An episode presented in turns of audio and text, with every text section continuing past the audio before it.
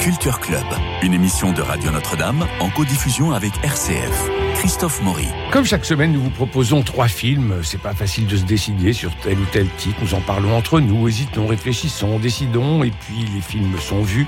Chacun dans notre coin. Il est rare, il est très rare d'ailleurs que nous nous croisions au cinéma. Et puis voilà, le mercredi, c'est le jour des nouveautés en salle, moment de débat entre nous. Nous, c'est évidemment Marie-Noël Tranchant, bonjour. Bonjour Dominique Borde, bonjour. Et Bernard Médioni, bonjour à tous les trois. Bonjour Christophe Maury. Ils se tiennent tous les trois devant leur paquet de notes et derrière leur micro.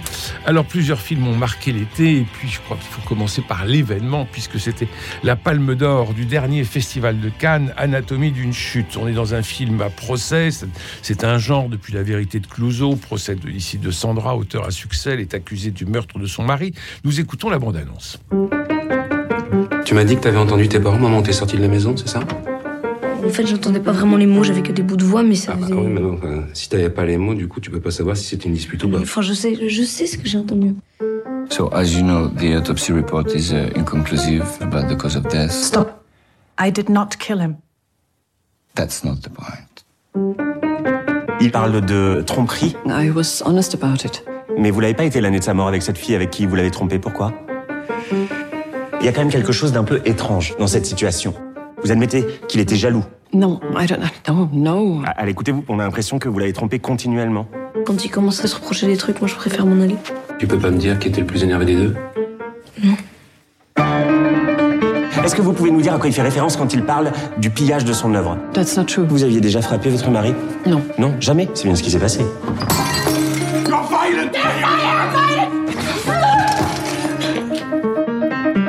T'as pas pu les entendre s'ils parlaient calmement.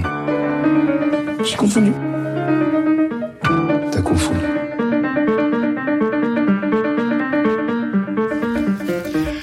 Entendez le piano qui est très présent. C'est une idée formidable d'avoir ce- cet enfant euh, qui est presque aveugle, qui joue du piano avec plein, plein, plein d'erreurs. Et puis à la fin, le piano est joué et, on sent qu'il s'est passé du temps. On sent que euh, la maturité euh, est là.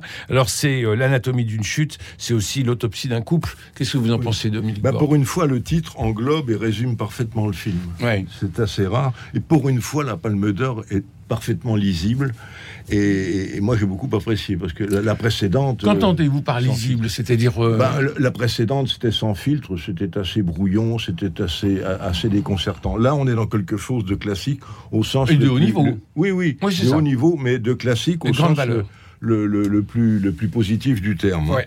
Alors, c'est l'anatomie d'un- d'un- d'une chute, en effet, hein, vous ai raconté, qui, qui tombe. On ne sait pas si c'est un suicide, si c'est un accident ou un homicide.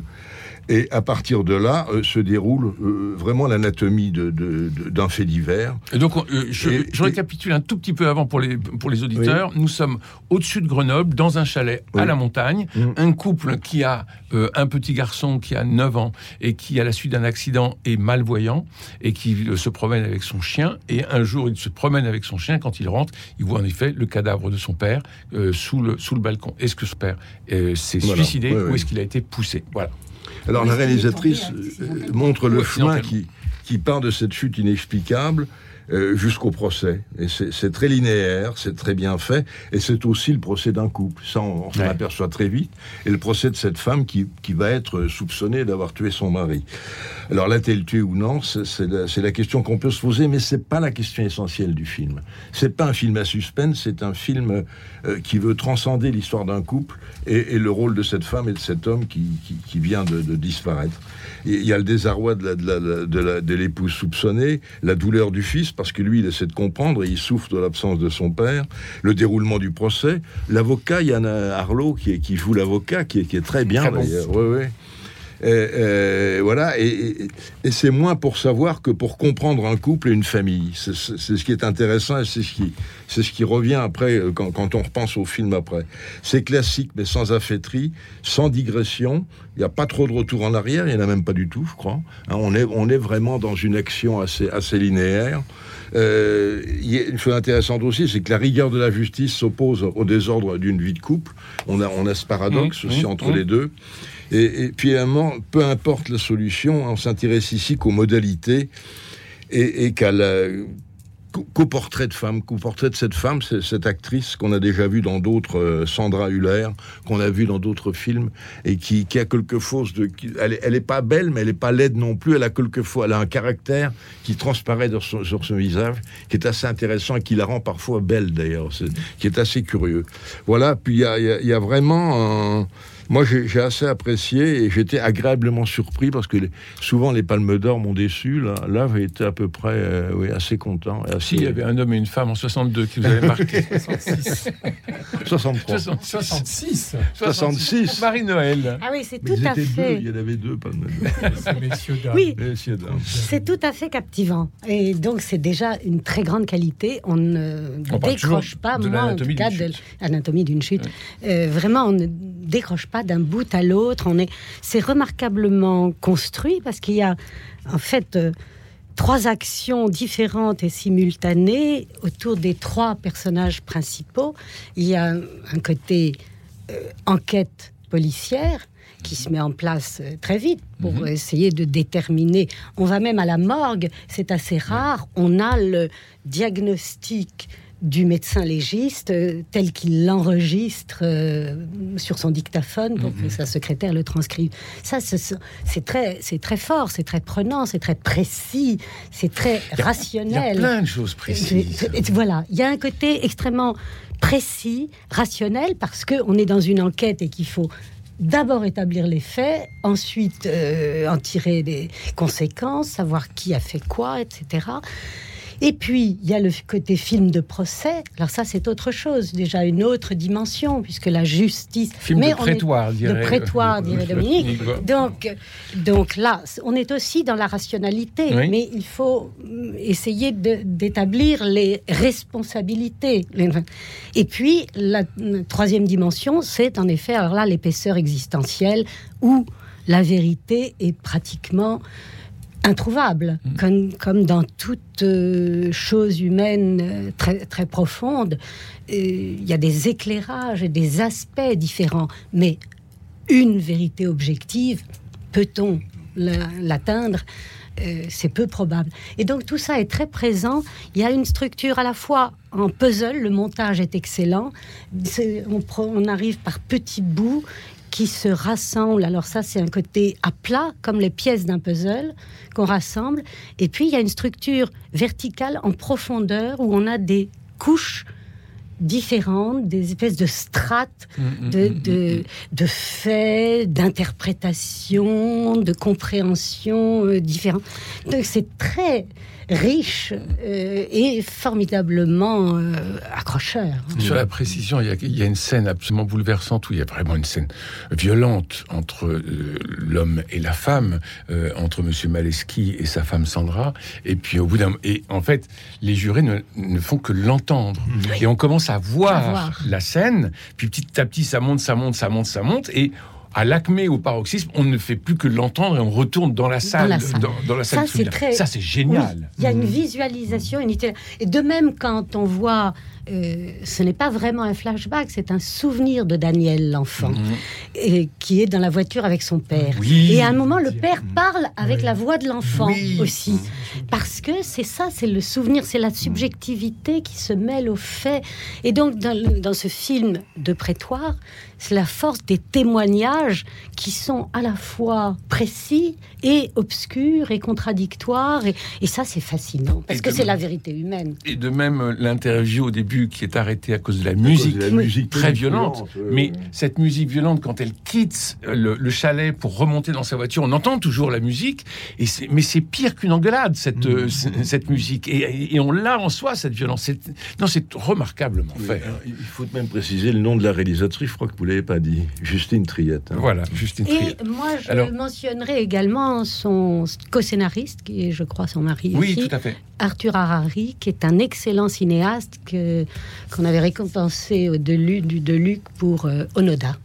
Alors, c'est une auteure qui a tué son mari, ou une auteure reconnue qui a tué son mari, ou un enseignant déprimé qui s'est suicidé. Parlons aux enseignants. Bernard. Alors, moi, je n'ai aucune pulsion ni meurtrière ni suicidaire.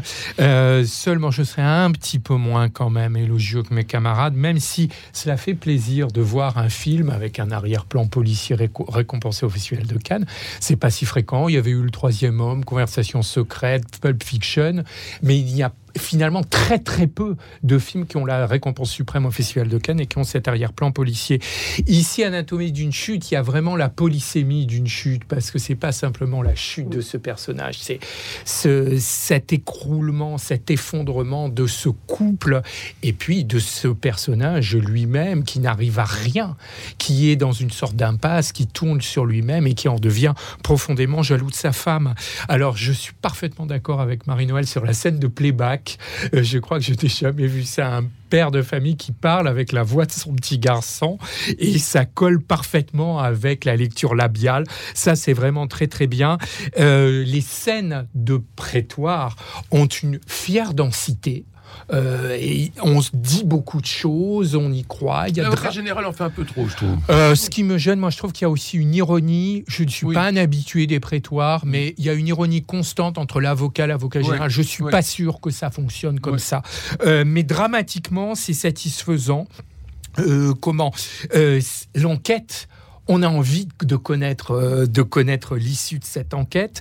Et moi, c'est justement ce qui m'a laissé sur ma faim. Euh, il y a quand même un sérieux doute à la fin.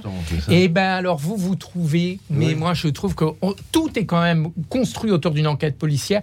Et à la fin, moi je Pas trouve qu'il y a Parce eu que l'enquête policière est devenue une enquête existentielle Oui, et que oui, dans la ça, vie, Oui, mais C'est beaucoup plus un film mais il y a quand même tout repose quand même là-dessus pendant les trois quarts du film. Et à la fin qu'on reste avec ce doute je trouve que ce n'est pas normal. Je suis pas toujours très satisfait par la réalisation. Elle aime bien les gros plans. Il y a Mmh. quelque chose qui est un peu étouffant. Est-ce voulu? Est-ce- n'est-ce pas voulu? On aurait voulu parfois il y a un très beau cadre montagneux neigeux euh, que ce soit un peu plus lyrique par moment. Contrairement à vous je trouve que Swan Arlo flotte un peu dans la robe d'avocat.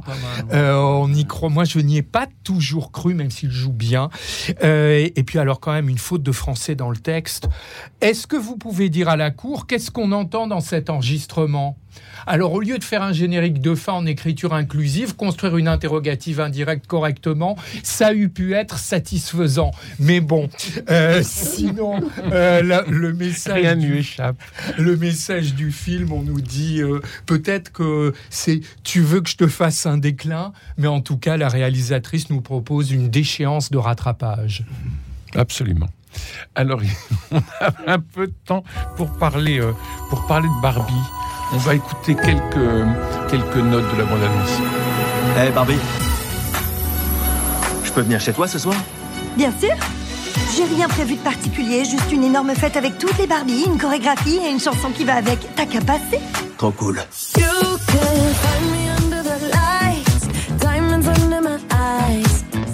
journée de rêve. Oh oui, c'est une journée de rêve, comme hier, comme demain, comme toutes les journées à partir de maintenant et pour toujours. Ça vous arrive de penser à la mort? Il s'est passé des choses qui ont peut-être un lien. Alors, Margot Robbie est absolument extraordinaire. Je pense qu'elle va prendre plusieurs Oscars au passage. Ça paraît évident. La force, elle est très belle. Elle est sexuée. C'est une femme, mais elle n'est pas sexy. Elle dira à un moment donné, quand elle est dans le monde des hommes, euh, mais je n'ai pas de vagin et Ken n'a pas de bite. On est dans l'univers du jouet, de l'enfance, de l'émerveillement. Et elle est d'une beauté, mais incroyable quand elle apparaît au début du film qui reprend une scène de 2001, l'Odyssée de l'espace, c'est très drôle.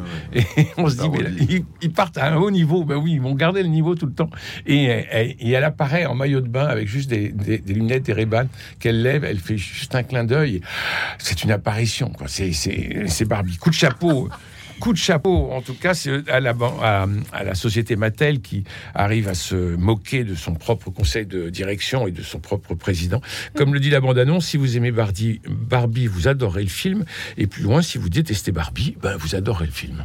Et c'est très réussi. Vrai, Dominique. oui, oui. Non, c'est à la fois une satire hein, qui navigue entre la- la- l'apologie ringarde de la poupée dans les décors kitsch avec, avec cette poupée. Qui a l'air de beaucoup plaire à Christophe. Moi, elle m'a moins séduite, même. Enfin bon, et une morale, une critique foyeuse d'un archétype de la société de consommation pour fillettes qui déborde sur une attaque du, du, patriarcat, alors un petit peu facile. Là, on est dans le politiquement correct. Quand Ah elle oui, s'attaque là- au macho, bon, euh, et la révolte féministe des poupées, bon. Mais il y a des choses qui sont assez jolies, parce que naturellement, comme elle est irréelle dans un monde réel, bon, quand elle boit un café, ben, elle est assez vide. Hmm. Euh, tout est comme ça. Il faut, il faut se remettre. Elle a pris une dimension humaine, mais elle reste une poupée. Et le a- spectateur joue. voilà, et euh, c'est- assez drôle. Mais euh, j'ai l'impression que c'est beaucoup plus une critique qu'une apologie pour Mattel, en, dé- en définitive, parce que on s'aperçoit tous les défauts de la poupée, tout, ce stéréotype, tout ce côté complètement artificiel et, et bébête, au fond. Et comme, elle- est grandeur nature, euh, ça, ressort d'autant plus. En, ce sens-là, le, film, est, plutôt bien fait, oui. Le symbole s'est matérialisé, il a pris cher, c'est la revanche de la vie sur l'artifice aussi. Euh, c'est c'est très iconoclaste finalement, c'est assez amusant. Euh, c'est plein, c'est plein de, c'est plein de vérités finalement dérangeantes jusqu'à à la chute. Qui est, qui est pas mal, puisque là, elle choisit de devenir vraiment une femme, elle va chez le gynécologue, et voilà, on sait qu'elle choisit, et, et qu'elle aura la, con- contre elle, euh, la- elle aura plus du tout l'éternité, là, elle sera pérenne. Mais-. On lui a expliqué, Madame Mattel, voilà. Et que nous aurons peut-être une euh, poupée Barbie enceinte. Voilà. Voilà, c'est ce qu'on attend. C'est ce qu'on attend pour Noël. Euh, Marie-Noël, vous avez vu Oppenheimer Eh ben.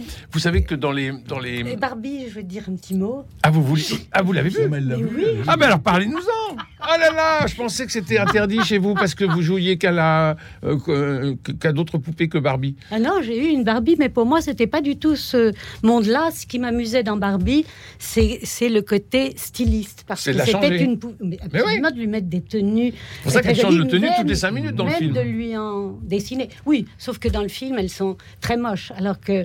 Les euh, vôtres, c'était joli. Ah oui, Ah oui. très élégant. Des tailleurs, des. Alors qu'avez-vous vu de ce film? Bon, alors Sophie, moi je suis pas du tout aussi élogieuse que vous. J'admire que vous ayez vu tant de choses dans ce qui est un petit divertissement, mais, mais vraiment euh, amusant d'ailleurs euh, par moments. Moi j'aime beaucoup le coup des pieds plats parce qu'en effet nos Barbies euh, sont, sont sur la pointe des pieds puisqu'elles ont toujours des chaussures à talons. Et donc à partir du mo- du moment où elle a les pieds plats, euh, là ça va mal. Elle va rentrer dans le monde des humains ce qu'il y a de paradoxal, je vois pas du tout en quoi ce film est iconoclaste. Euh, Barbie quitte le monde stéréotypé des poupées pour entrer dans le monde non moins stéréotypé des humains, de sorte qu'on a un effet de, de symétrie euh, totalement euh, Mais inintéressant. Ça met en valeur l'aberration de la poupée, finalement, c'est ça non, l'aberration des humains plutôt. Mais des à mon humains, bah avis. oui, mais mais dans les mais humains. tout ça n'a pas grand intérêt. Les, les humains sont aussi aberrants que les poupées. pas aberrant, aberrant, ce serait trop beau. Euh, plat, stéréotypé, quelconque, euh, ordinaire, euh, sans intérêt, sans pensée. Et j'ai été vraiment étonnée, voyant le film après tout le monde, de toute la sauce sociologique, comment on a pu faire un, un objet de pensée, de réflexion autour d'un petit divertissement. Ah, moi, à plein dedans. Moi, plein, mais qui est un fond. joujou, guimauve, barbe à papa, chantilly, tout. Tellement sucré, tellement rose, tellement que je ne sais pas comment vous n'en avez pas des indigestions.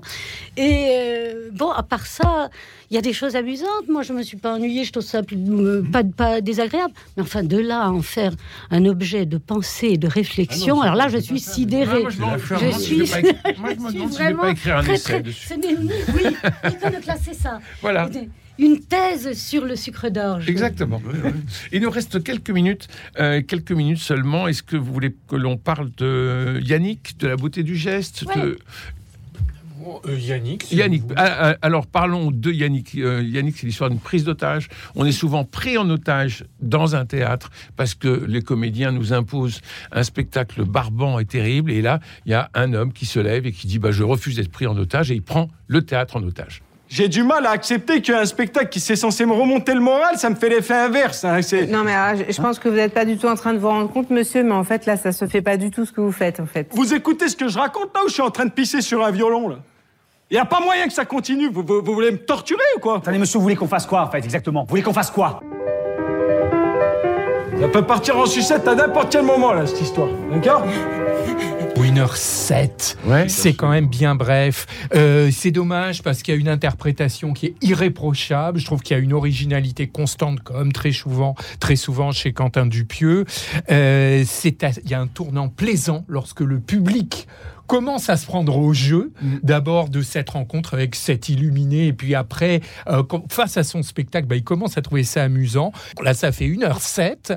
et il se termine, ça se termine complètement en queue de poisson. Ah et, ah, je, on a l'impression qu'il ne sait pas finir, et c'est euh, et c'est dommage. Et puis, alors, on ne rit pas assez, et il y a deux scènes, euh, quand je dis on ne rit pas assez, on ne rit pas du tout, on sourit, et il y a deux scènes qui sont tout de même un petit peu, un petit peu déplaisant, donc euh, déplaisante. Donc moi je dirais qu'il s'avère difficile d'adhérer à ce curieux effet de miroir théâtral. C'est un peu jeu de scène, moi non plus. Oui, Dominique. c'est un peu court. C'est un peu court, heureusement. Voilà, c'est tout ce que je vais en dire, parce que vraiment, c'est du spectacle de mauvais patronage. Je dirais même pas de patronage, parce qu'il y a de bonnes choses dans le patronage. Là, il y avait une idée. Ben, cette idée, oui, il aurait fallu que le public envahisse la scène et joue autre chose. Ça, ça aurait été intéressant, mais c'est pas du tout ce qui se passe. Il y a un type très antipathique qui prend la parole, il y a un type plus sympathique qui disparaît. C'est ridicule. Et cette pièce qui s'appelle Le Cocu, mais le Cocu, c'est le spectateur pour moi. Marie-Noël. Oui, il y a des non, il y a des idées originales, des situations, le, la prise euh, à partie des, des acteurs par le spectateur déçu qui est là pour se divertir et à qui on sert une, très mauvaise soupe. Euh, il, a pris une journée, il a pris une journée. Il a pris une journée. il euh, s'explique. il a eu une heure et quart de, une heure et, quart de transport. Alors, je dois dire que le, Raphaël Guénard est, impeccable hum. parce qu'il est, mais, mais vraiment, il a un mélange de, naïveté. Hmm. Et de roublardise, d'une intelligence. Euh, on, est fasciné par lui parce qu'on ne sait jamais si c'est du lard ou du cochon, ce qu'il va, ce va servir. Il écrit, on dit que c'est des pages blanches. Ce type qui, n'a, qui est gardien de parking prétend réécrire une pièce. Euh, il y a une scène glaçante quand il demande euh, à un homme de mettre la main sur la cuisse de sa femme en disant bah, des deux passages déplaisants. Euh, Déplaisant, terrible, c'est glaçant. Et, mais non, mais c'est une très grande force. Et, après, il dit non, mais vous imaginez pas que j'allais aller jusque là. Mais de même le jeu avec le revolver, il fait semblant d'être terroriste, on ne sait pas s'il l'est vraiment. Donc il y a des ambiguïtés intéressante. Malheureusement, il y a des tunnels et en hmm. effet, alors que le film. Il y a un tunnel sur une heure, une heure dix, c'est ça. C'est long. Et puis il y a des personnages. un petit tunnel, Le vieux monsieur qui s'en va, qui était intéressant, qui n'a pas développé du tout. Donc hmm. c'est dommage. De Chartres qui, euh, qui joue. on regrette parce que euh, on avait envie qu'il y ait qu'il se crée un dialogue. On oui, mais il y a quelque chose. On aurait voulu que ce soit plus long et meilleur, surtout. Voilà, c'est ça la différence. Moi j'ai passé un très bon moment. J'ai trouvé que cette euh, complémentarité euh, de je suis pris en otage et c'est les autres qui me prennent en otage d'une part, entre le théâtre qui prend en otage et le cinéma qui essaye de aussi prendre en otage ce qui se passe dans le théâtre. Tout ça me semblait très, euh, euh, très imbrigué et de façon très intelligente et assez fine. Oui, mais il se moque du vaudeville. Qu'est-ce qu'il cherche à faire euh, Comme souvent, on ne sait pas ce qu'il y a derrière et c'est un petit peu gênant. Mm. Qu'est-ce qu'il essaie de nous dire finalement? Parce qu'il a une intention. Est-ce qu'il se bouche le nez devant le théâtre de boulevard? Parce qu'on a un petit peu le cocu, la pièce. Mm. Bien sûr. Cocu. ils sont dans une cuisine. On a l'impression qu'il prend ça de très haut. Quand oui, même. Et lui se met à pleurer lorsque on joue sa propre pièce. Et à ce moment-là, on voit l'affiche, le cocu, et on a compris ce qui s'était passé. Et on a compris le désespoir de ce type. Et c'est ça qui est terrible, c'est-à-dire qu'on ne voit l'affiche qu'après l'avoir vu pleurer. Et, euh, voilà, c'est le, le désespoir d'une solitude qui veut aller jusqu'au bout parce que c'est un suicide d'une certaine façon, Marie-Noël. Alors sur Oppenheimer, on a une minute. À Oppenheimer, c'est l'autre grand film. Trois heures. Oui, Une minute pour trois heures. Le film est intéressant parce que le sujet est intéressant. Et il entretisse trois fils, trois fils scénaristiques, la recherche scientifique sur la bombe atomique, euh, où on rencontre Niels Bohr, euh, Einstein, euh, voilà, les grands pontes. Il y a des gens qui trouvent ça assommant, mais c'est quand même une composante fondamentale de l'histoire. Il y a l'histoire politique, bien sûr, de la Seconde Guerre mondiale et euh, de la production de la bombe qui détruira Hiroshima et Nagasaki. Et puis un troisième film qui est l'enquête sur les soupçons d'activité anti-américaine qui ont pesé sur Oppenheimer. Donc tout ça est, intéressant, s'entretisse euh, d'une manière intelligente. C'est très bien, Oppenheimer très bien interprété par euh, Cillian Murphy. malheureusement, la mise en scène est parfois euh, inutilement maniérée, avec des effets artificiels, vraiment aussi bien sur la bande son. Et alors la musique, la musique est vraiment pénible, pompeuse, omniprésente.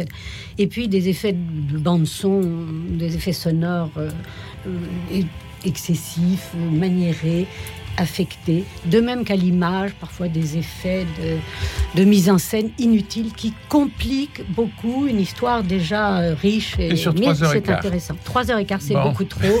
c'est monumental et donc merci. merci à tous les trois. nous allons aller voir l'anatomie d'une chute, ça c'est sûr.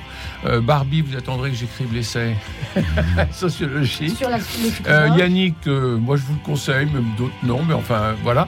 Et puis et puis Oppenheimer. Il me reste surtout à, vous remercier tous les trois. À remercier Cédric Coba pour la réalisation, Philippe Alpech pour le générique, François Dudonné pour l'organisation des studios, Louis-Marie Picard et Camille Meyer qui vous permettent de réécouter l'émission en podcast et de la rediffuser.